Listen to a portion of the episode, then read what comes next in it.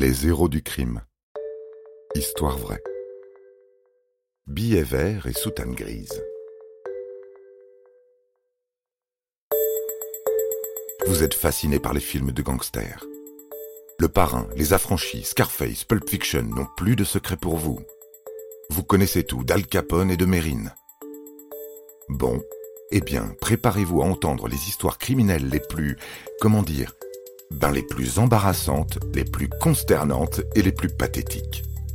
Les criminels dont nous allons vous parler sont plus proches de Rantanplan et d'Avrel Dalton, le plus bête des frères Dalton, que de Pablo Escobar.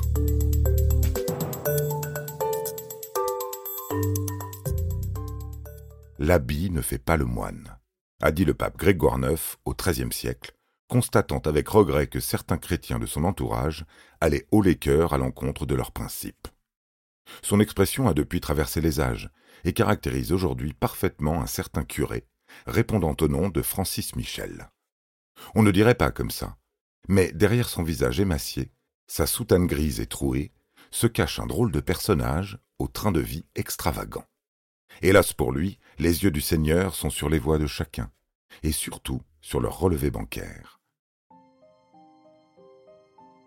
En 2015, la commune de Tiberville, dans l'Eure, est secouée par un véritable scandale.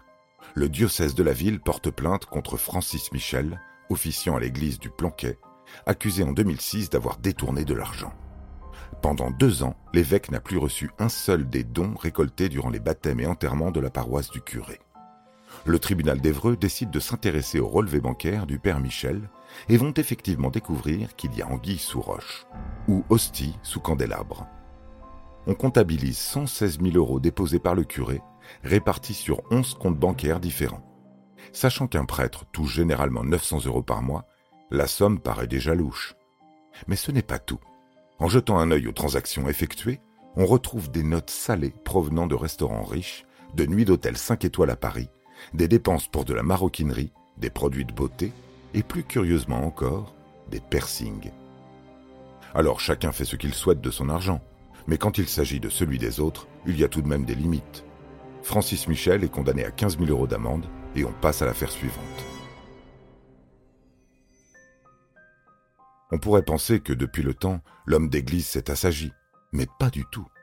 À 71 ans, le prêtre continue d'exercer en dépit de sa radiation et ne cesse de faire l'objet de nouvelles interpellations, pour avoir notamment entonné des chants anti-Macron durant sa messe, falsifié une attestation de déplacement pour son organiste ou volé plus d'une centaine d'objets de culte. Une chose est sûre, on a hâte de découvrir les prochaines histoires du Père Michel.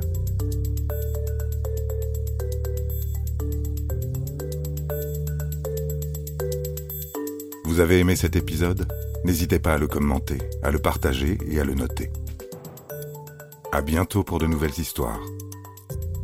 Studio Minuit créateur de podcasts addictifs.